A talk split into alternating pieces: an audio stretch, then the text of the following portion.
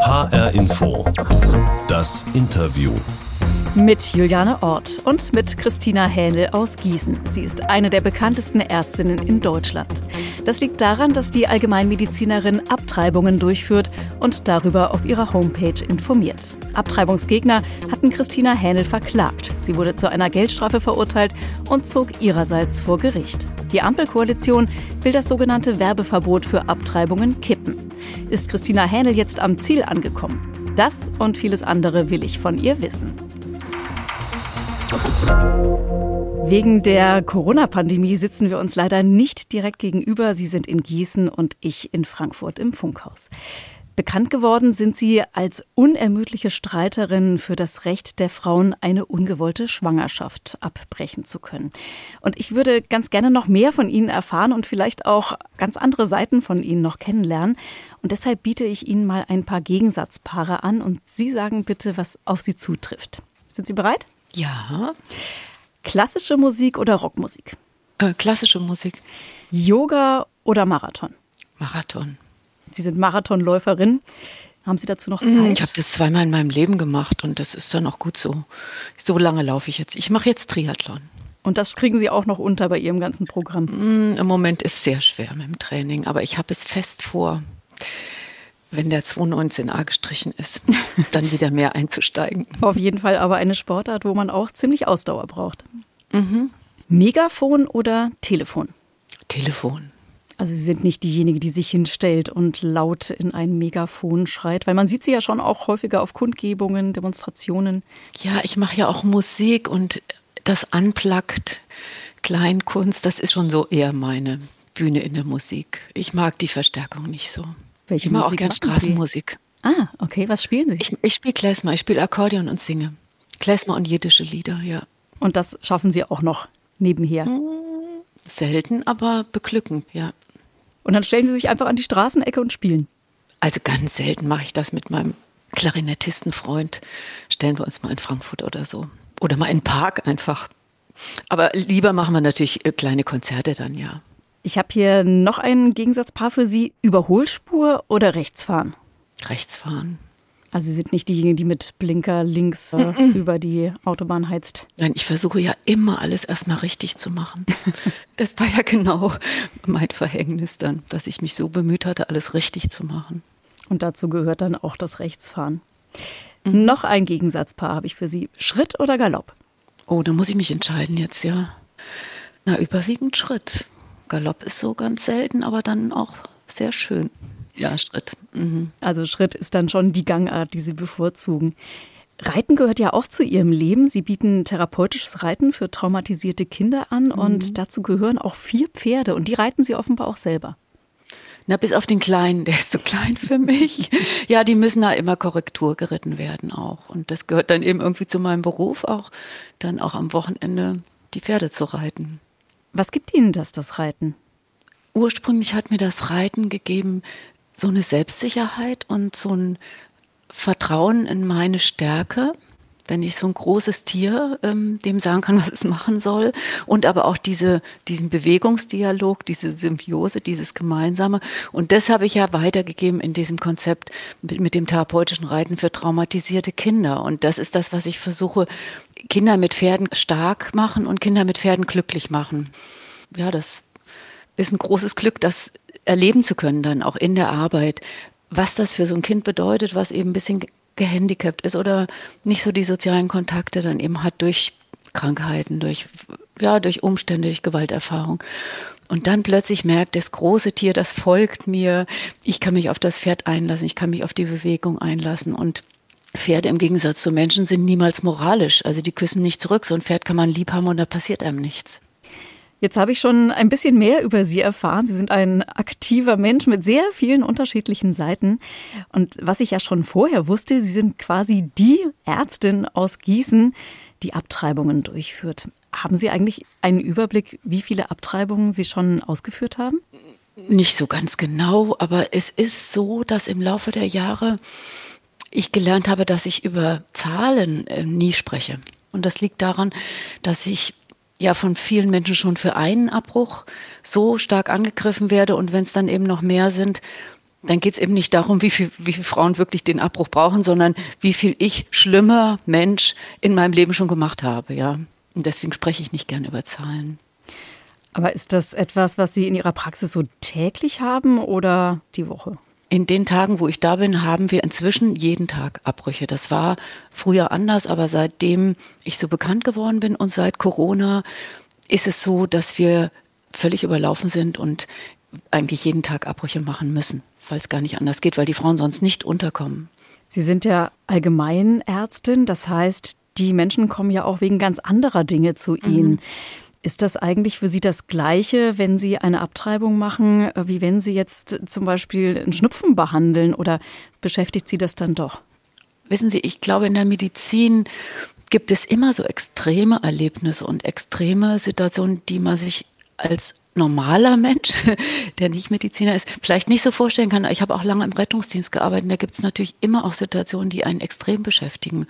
Und hier mit den Schwangerschaftsabbrüchen ist es hauptsächlich, dass mich manche Lebensgeschichten so wahnsinnig berühren und dass das immer noch und immer wieder schwer erträglich ist. Der Abbruch an sich ist in der Regel, wenn die Person ganz klar entschieden ist, Emotional ist es für sie eine Belastung, aber dadurch, dass ich mich irgendwann entschieden habe, Frauen zu helfen und sie nicht alleine zu lassen, ist das nicht das Problem, sondern diese, das Ertragen, also in dem Moment, wo ich empathisch bin in meinem Beruf und den Menschen zuhöre und das an mich heranlasse, was sie erleben und was sie durchgemacht haben, das ist schwer zu ertragen.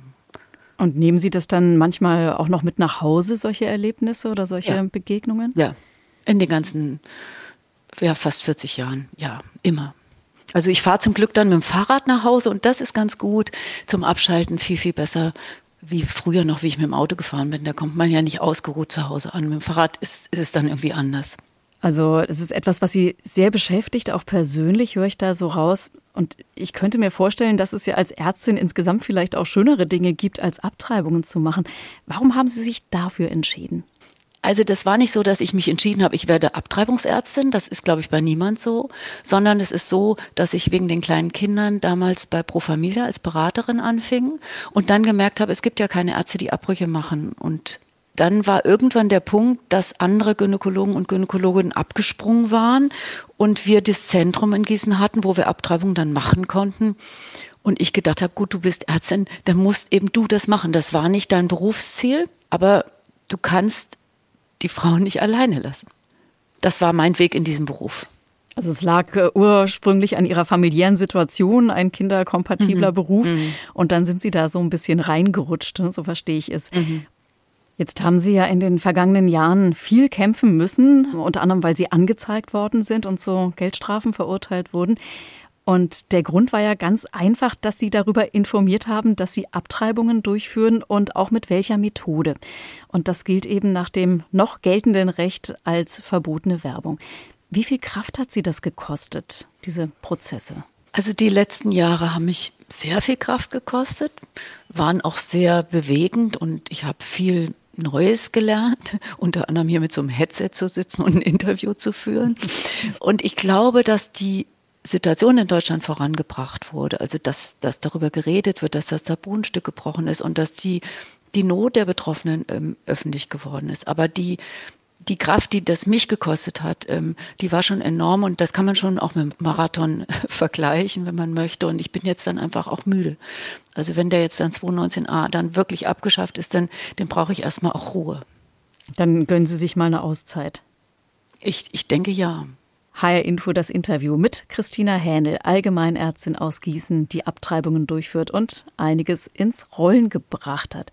Sie haben nämlich, äh, Frau Hähnel, mit dem juristischen Kampf, der Sie ja bis vor das Bundesverfassungsgericht geführt hat, ja auch die Debatte vorangetrieben, dass eben der Paragraph 219a abgeschafft wird, also das sogenannte Werbeverbot für Abtreibungen, das noch aus dem Dritten Reich stammt. Und das ist ja schon oft und von vielen gefordert worden und jetzt soll der Paragraph fallen, das hat der neue Justizminister angekündigt. Ist Ihnen da ein Stein vom Herzen gefallen? Ja, der Stein vom Herzen ist, glaube ich, das Beste. Ich wurde immer gefragt, ob ich Freude oder Genugtuung empfinde und dann habe ich gesagt Müdigkeit. Aber der Stein vom Herzen, das ist ein, gutes Bild, ja. Der Stein vom Herzen, der ist mir gefallen. Also einfach Erleichterung. Und das heißt, jetzt wird das Leben bzw. das Arbeiten für Sie auch leichter in Zukunft? Also die ganzen anderen Probleme um den Schwangerschaftsabbruch, die sind ja damit nicht gelöst. Das heißt, das Leben und das Arbeiten in meiner Praxis hat sich jetzt quasi nicht verändert, weil ich die, ich werde die Informationen wieder ins Netz stellen, aber das ändert die Situation in meiner Praxis nicht, weil ich ja sowieso völlig überlaufen bin. Äh, das hat ja mit Werbung gar nichts zu tun, ja. Also das ist ja nur die Information. Aber das andere, also dass ich denke, okay, es ist noch viel zu tun. Wir haben noch ganz viele Baustellen mit dem Paragraphen 218 in Deutschland. Aber da bin ich jetzt nicht mehr die Galionsfigur. Und diese Rolle abgeben zu können, fühlt sich gut an für mich erstmal. An wen geben Sie denn die Rolle ab? Das wird sich ja dann zeigen. Also vielleicht braucht man ja auch gar keine Galionsfigur. Vielleicht ist ja auch immer eine Gruppe oder eine Menge, die sich für eine Sache einsetzt. Vielleicht sogar der bessere Weg. Also Jetzt ist es ja auch so, dass sich Abtreibungsgegner, selbst wenn jetzt der Paragraph 219a fällt, äh, bestimmt nicht davon abbringen lassen, vor Praxen und Beratungsstellen zu protestieren und eben so zu versuchen, Frauen an einer Abtreibung zu hindern. Zumal ja auch äh, der Abtreibungsgegner, der Sie verklagt hat, die Adressen von Praxen ins Netz stellt, äh, wo eben Abtreibungen vorgenommen werden. Wie sieht es denn vor Ihrer Praxis beziehungsweise in Ihrem Briefkasten aus? Also in Hessen haben wir den Erlass, dass ähm, die nicht mehr direkt vor den Praxen stehen dürfen. Und das ist sehr hilfreich. Und ich hoffe auch, dass wir da bundesweit ein Stück vorankommen. Im Briefkasten und im E-Mail-Postfach findet sich natürlich einiges. Und am 15.02. findet in Weinheim beim Amtsgericht ein Strafprozess gegen Klaus-Günther Annen statt, den das ist derjenige, der Sie auch verklagt hat. Ja, der Betreiber der Website Babycaust, genau. Und ich bin da als Zeugin geladen und das ist ein sehr schweres Thema, also weil ich ja quasi wie gestalkt werde. Egal wo ich hinkomme, schreibt er da die, die Menschen an. Jetzt habe ich gesehen, dass er einen schlechten Google-Eintrag für meine Praxis gemacht hat. Und also ich werde regelrecht verfolgt und ich habe natürlich auch die Befürchtung, dass diese Menschen, die mit Worten agieren, andere dazu bringen, mit Taten zu agieren. Und das ist eine ganz schwierige Situation, diese Bedrohungslage für uns Ärztinnen und Ärzte. Und ich bin froh, dass ein Gericht das als ähm, Strafprozess auch aufgenommen hat. Wenn Sie sagen, Sie fühlen sich bedroht, gibt es da Erlebnisse, die Ihnen besonders im Gedächtnis geblieben sind, die Sie hatten? Ja, ganz früher schon, als ich noch meine Kinder kleiner waren, dass ich eben auf dem Sportplatz angesprochen worden bin mit, ich könnte dich ja ins Gefängnis bringen, wenn ich wollte. So diese Drohung. Dann ähm, sicher die erste rechtsradikale Mail, die ich bekommen habe, dass jemand mein Gehirn auf dem Boden sehen möchte. Also das macht Angst, das soll auch Angst machen. Und ich hatte gerade ein langes Gespräch mit einer Mitarbeiterin, die später auch Ärztin werden will und Abbrüche machen möchte und mich gefragt hat, was ich ihr empfehlen kann. Und ich kann an der Stelle eigentlich keine klare Empfehlung aussprechen, weil ich eigentlich auch nicht möchte, dass ein Mensch, der mir sehr nahe steht und den ich gern habe und schätze und der vielleicht auch Familie gründen will, dass der sich in diese Gefahr freiwillig begibt. Wie haben Sie das geschafft, mit der Angst umzugehen? Das schafft man mal besser und mal schlechter. Also als ich noch kleine Kinder hatte, war das eine Katastrophe. Da war die Nummer aus dem Telefonbuch raus, aber da gab es ja auch noch nicht die Mails und so. Und jetzt bin ich eben Oma und das ist eben was anderes. Es ist ein anderes Gefühl. Ich bin jetzt halt hauptsächlich für mich alleine verantwortlich. Und Aber dann kann ich diesen Schritt gehen. Der, der ist mir nicht leicht gefallen. Also ich, ich bin nicht einfach so, oh ja toll, jetzt gehe ich in die Öffentlichkeit. Das war ganz anders. Ich habe mich so Schrittchen für Schrittchen ganz vorsichtig, nein, Foto auf keinen Fall, nein, Presse, nein, auf keinen Fall. Und den, so Schrittchen für Schrittchen bin ich immer ein Stück weitergegangen, weil ich gemerkt habe, eine muss jetzt diesen Weg in die Öffentlichkeit gehen. Anders wird es nicht gehen. Das heißt aber, dass diese Angst Sie schon sehr, sehr lange über Jahrzehnte verfolgt hat. Ja, seitdem ich in diesem Beruf stehe. Man wird in die Ecke gestellt und man wird verfolgt und es ist nicht klar, ob man geschützt wird am Ende. Und das war die ganze Zeit dieses ganz schwierige Problem. Und jetzt, wo ich so bekannt geworden bin, hat sich die Situation für mich persönlich ein bisschen verändert.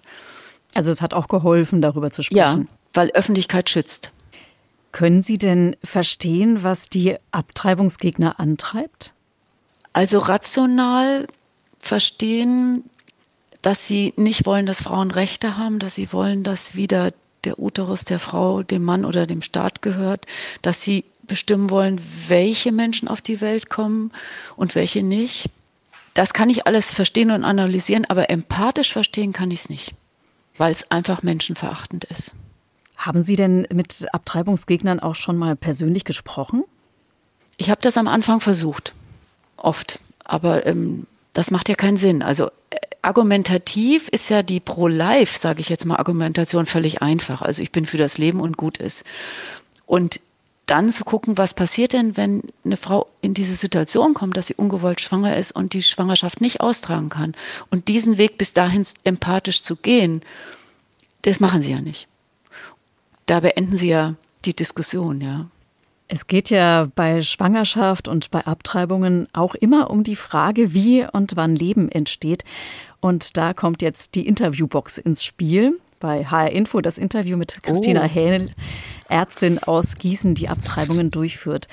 In diese Box packen wir immer eine Überraschung für unsere Interviewgäste. Aber da wir ja dieses Gespräch auf Abstand führen, Frau Hähnel, habe ich Ihnen die Box quasi zugeschickt. Und ich höre es schon kruscheln, nämlich in Form eines Umschlags. Und Sie machen den jetzt schon auf.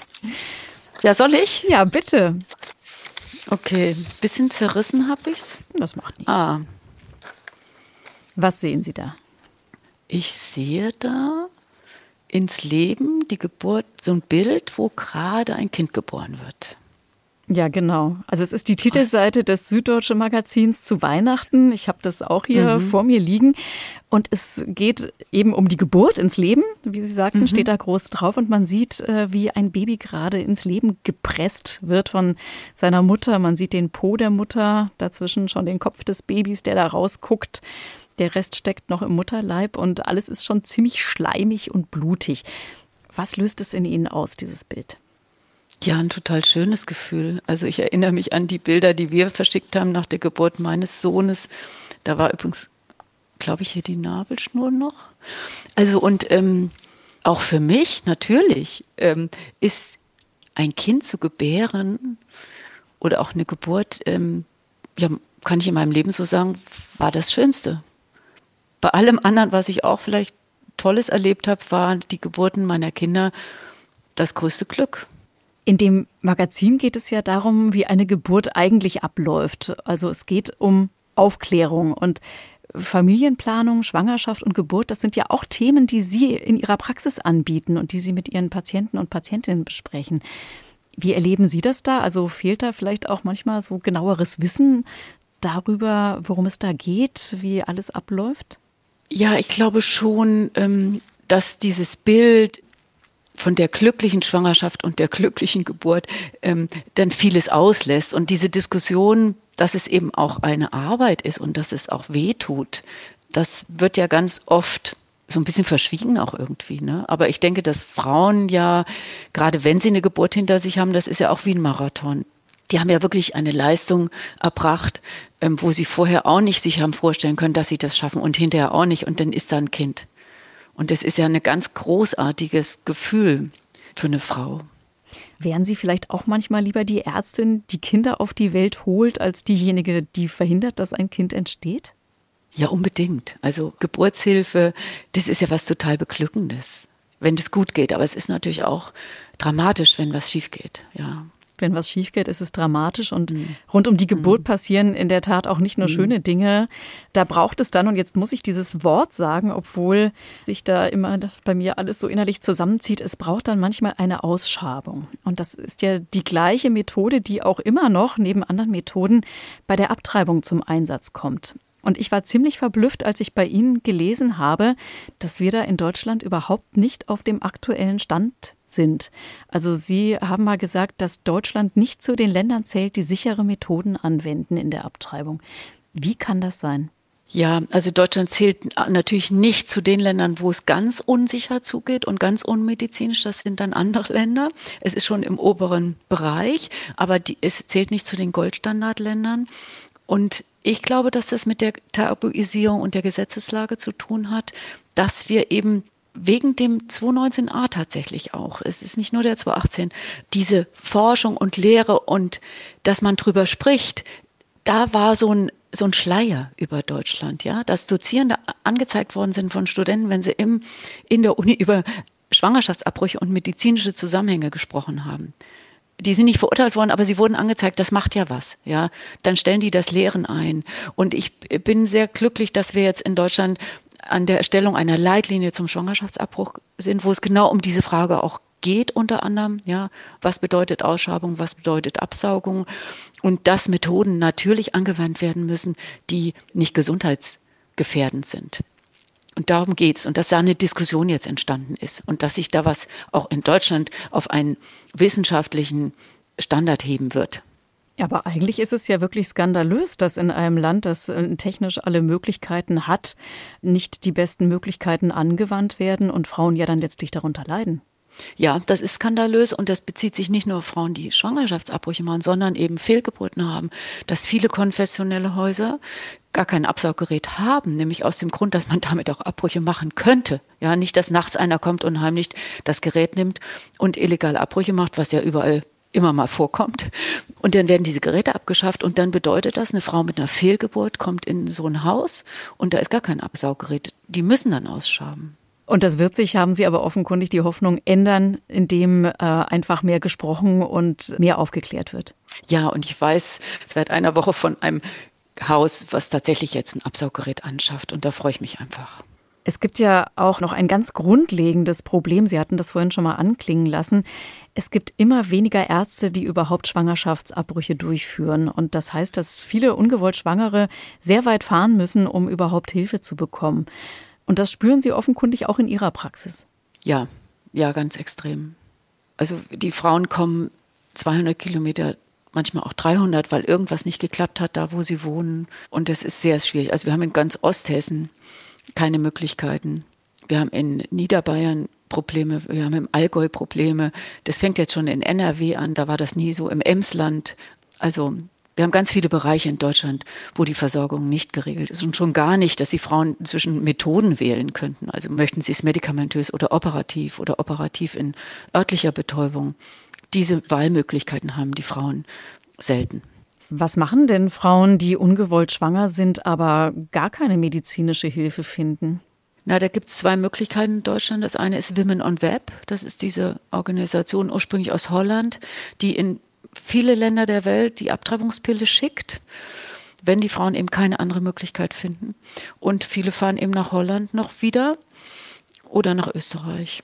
Women on Web haben Sie erwähnt, das sind, ähm, habe ich mal gelesen, offenkundig mehr als 1000 Frauen pro Jahr, also Frauen in mhm. Deutschland, die sich an mhm. diese Organisation wenden und die dann eben ja quasi zu Hause die Abtreibung durchführen mit Hilfe dieser Pille. Wie gefährlich ist das denn?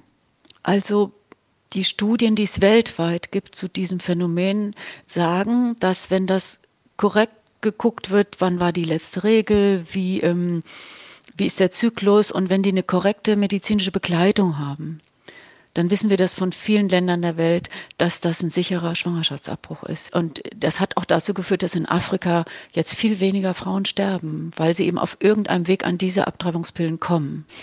Wenn es äh, offenkundig nicht genug Praxen gibt, an die Frauen sich wenden können bei einer Abtreibung, was heißt das denn für Sie? Also Sie, Sie sind jetzt 65, mhm. haben Sie schon eine Nachfolge oder wie? Also ich habe das noch nicht geregelt.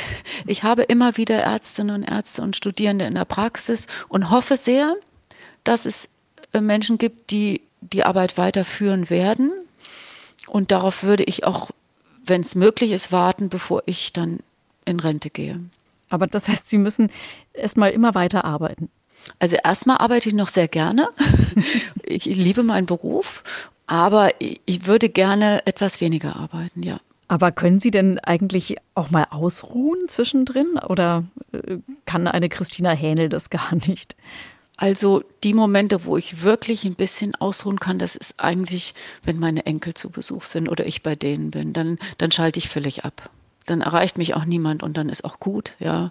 Und diese Zeit, das nehme ich so zum Auftanken. Und ansonsten ist es gerade im Moment sehr, sehr schwer und es fehlt mir ganz enorm. Also ich habe richtig das Bedürfnis, ein paar Jahre zu schlafen. und wenn der Paragraph 219a weg ist, dann machen Sie das auch. Gibt es denn etwas, das Sie noch erreichen wollen? Das kommt darauf an, auf welchem Gebiet. Ich habe noch Ziele auf allen möglichen Gebieten, was ich erreichen möchte. Ähm, was das Thema Schwangerschaftsabbau angeht, werde ich mich ein bisschen in die Wissenschaft und in die Forschung begeben, ja. Und was ist das Ziel da? Ich möchte was über die Geschichte und die Methoden des Schwangerschaftsabbruchs in Deutschland erforschen. Und ich glaube, es ist auch ein Riesentabu. Also Sie möchten noch ein bisschen forschen und die ja. anderen Gebiete, was haben Sie sich da noch vorgenommen? Auch beim Reiten habe ich noch Ziele. Ich würde gerne fliegenden Galoppwechsel lernen mit meinem Pferd, was ich selbst gezogen und ausgebildet habe. Fliegender Galoppwechsel, das müssen Sie jetzt einmal kurz erklären, was das ist. Also das ist, wenn ich so links rum reite, dann fährt, geht das Pferd in Linksgalopp, weil, weil das ist so ein Dreitakt, ja.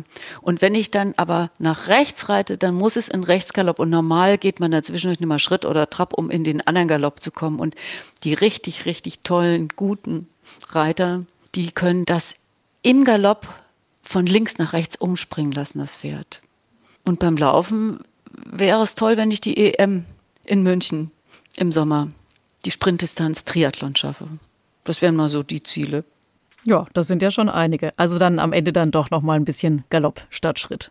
Ja, dann doch, ja.